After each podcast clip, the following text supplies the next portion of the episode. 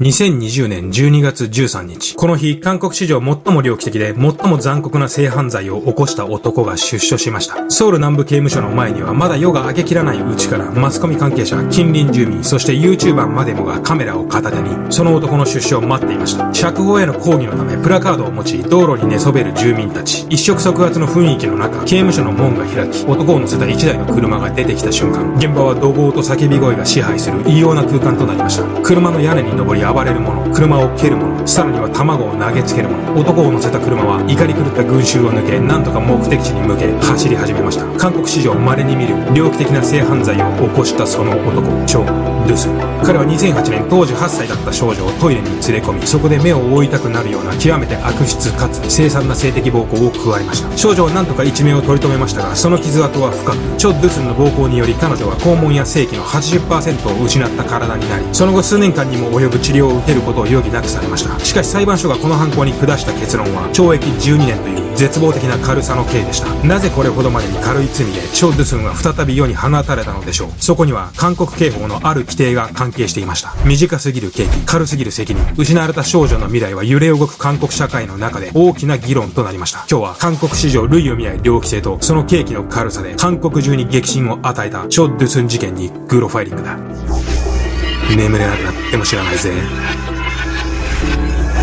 さて今日は。超ドゥスン事件です。この事件は日本ではほとんど報道されていません。しかしその猟奇性と被疑者に課された軽すぎる刑期ということで、韓国では社会問題にまでなった事件です。一体この事件の何が問題だったのか、それは韓国の刑法のある規定がそのまま適用されてしまったから。犯人であるチョ・ドゥスンは前科が17もある札付きの犯罪者です。そんな男が街をうろつき、ふと目に留まった被害者である当時8歳のナヨンを性的に暴行し、彼女の人生を猫こそぎ奪っていきました。そして12年で、チョ・ドゥスンは出所してきます。それでは行ってみましょう。2020年12月、チョ・ドゥスンの出所が近づき、彼が出所後に住む場所が決定すると、世論は大騒ぎになりました。出所後に彼が住む場所。それは被害者であるナヨンの家からわずか500メートルの距離にあり、彼の妻が今も住み続けているチョ・ドゥスンがもともと住んでいた家でした。さらに、その近隣には保育園が5カ所もありました。それらのことが判明すると、アンサン市の警察には500件以上もの苦情が入り、そのうち8件が起訴される事件にまで発展し、アンサン市はパニック状態に陥ります。地域の住民はチョ・ドゥスンと一緒に住むことはできないと言い、チョ・ドゥスンを地獄へ、チョ・ドゥスン死刑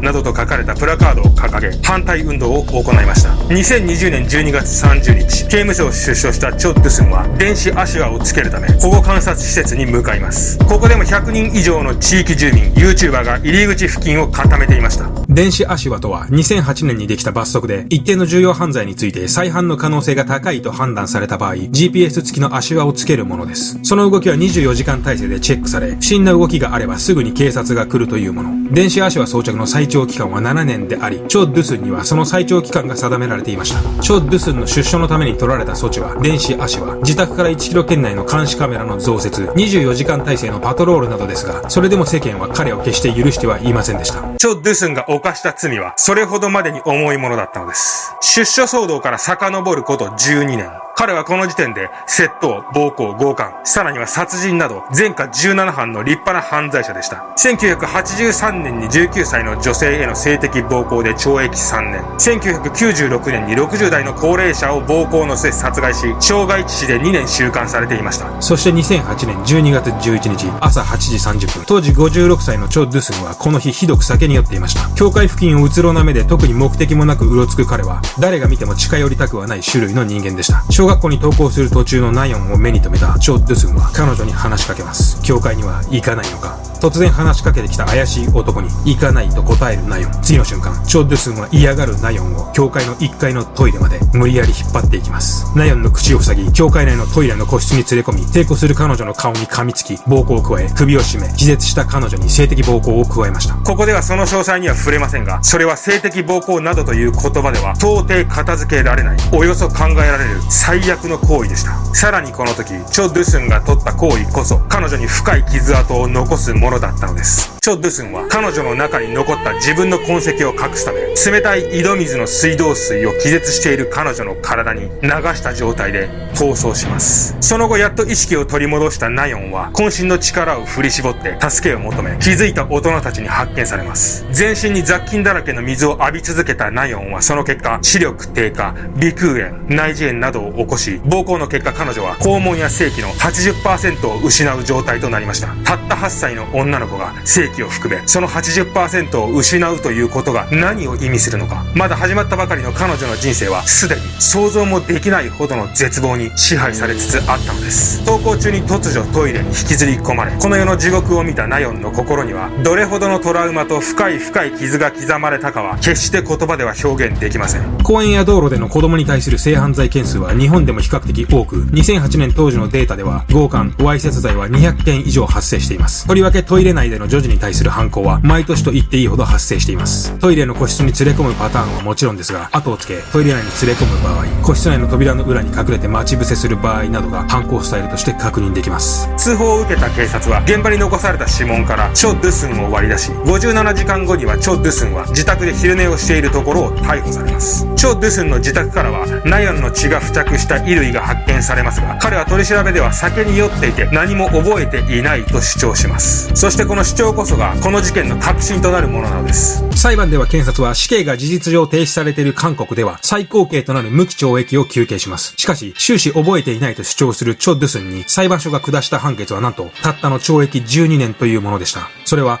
チョ・ドゥスンが犯行当時、酒に酔っていて責任能力が認められないから。裁判所は酒に酔った状態のチョ・ドゥスンの責任を完全に追及することはできないとし、刑の減刑を認めたのです。そして当時の韓国刑法は、責任追及を完全にはできない場合には、刑の減刑につき、裁判官に裁量はなく、義務的に刑の減刑を定めていたのです。つまり、酒に酔っていて、責任を完全に追及できないと判断されると、自動的に刑を減刑しなければならなかったのです。日本の場合でも、泥酔状態での刑の減刑はあり得ますが、ほとんどの場合は、泥酔状態になるまで酒を飲んだことが悪いことだとし、それを根拠に責任追及ができる刑法理論が確立されています。しかしこの裁判ではそういった理論構成は一切なく、条文通りに減刑規定を適用しました。それこそがチョ・ドゥスン事件の核心であり、最も問題となった部分なのです。自分で酒を飲んでおきながら、その結果行った犯罪行為は罪にならない。そんなことがまかり通ったら世の中は犯罪行為で溢れてしまいます。これから悪いことをしてやろう。でも刑務所には行きたくない。じゃあ酒を飲んで酔った状態で犯罪を行おう。そんな人間が罪には問われない。果たしてそれは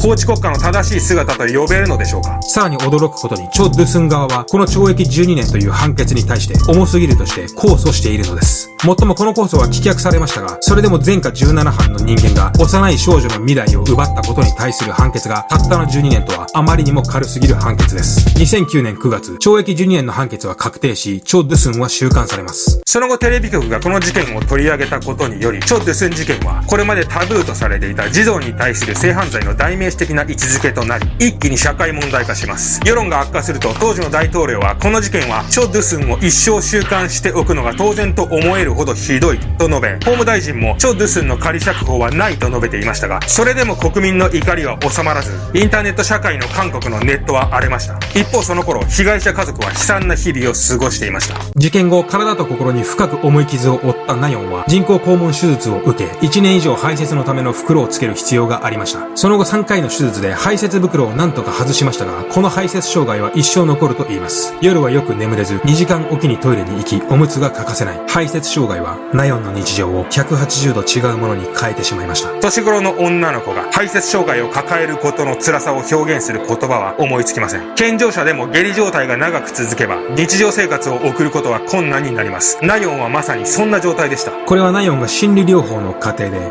チョ・ドゥスンを処罰したい気持ちを込めて描いた絵です。彼女の小さな心はどれほどの傷を受けたのでしょうか。それでもナヨンは高校3年間で一度も学校を欠席したことはなかったと言います。一家は一時は引っ越しも考えたと言いますが、ナヨンは友達と離れること、自分の素性を知られた上での新しい人間関係を構築することに不安を感じ、その場に留まり続けます。その後2013年にこの事件は映画化され、さらに多くの人の知るところとなります。時はながら2017年、度重なる手術の結果、ナヨンは一般人の70%程度まで肛門の機能を回復し、さらに子宮と卵巣の機能も取り戻し、自然妊娠も可能になったと言います。手術費用と治療費用は全て病院側が負担しました。2020年11月、チョ・ドゥスン釈放の1ヶ月前、事件当時ナヨンの主治医だった国会議員の呼びかけにより、ナヨン一家の引っ越しのために募金が行われ、3億700万ウォンが集まり、その資金でナヨン一家はとうとう引っ越しをします。そしてチョ・ドゥスン釈放を迎えます。釈放後のチョ・ドゥスンの自宅には24時間体制で YouTuber が張り付き、その動向を配信したと言います。そのため、チョ・ドゥスンは1日のほとんどを自宅から出ずに過ごし、たまの外出の際には通り過ぎる人たちから罵声を浴びせられることもあると言います。問題となった刑法の減刑規定ですが、この事件の影響により、2018年には刑の減刑につき、裁判官の裁量が大幅に認められ、減刑義務は廃止され、減刑時の懲役年数も引き上げられましたした。そして大学生になったナヨンは、これまで自分が受けた恩を社会に返したいとの思いから、医師を目指すことを決心します。強く生きるナヨンには、誰よりも幸せになってほしいと考えます。いかがだったでしょうか？えー、今日はコメント返しの方はちょっとお休みしようかなと思います。次回で2本分まとめますんで。えー、この事件リクエストいただくまでは全く知らなかったんですけれども、調べてみると決して他人事ではない。日本でも十分に起きる事件かなと思いました。世の中にはどうにもならないほどの絶望が何の前触れもなくやってくることがあります。なので日頃から今目の前にいる子供や大切な人との時間を最も最優先すべきかなと思います。じゃあ今日はこの辺で。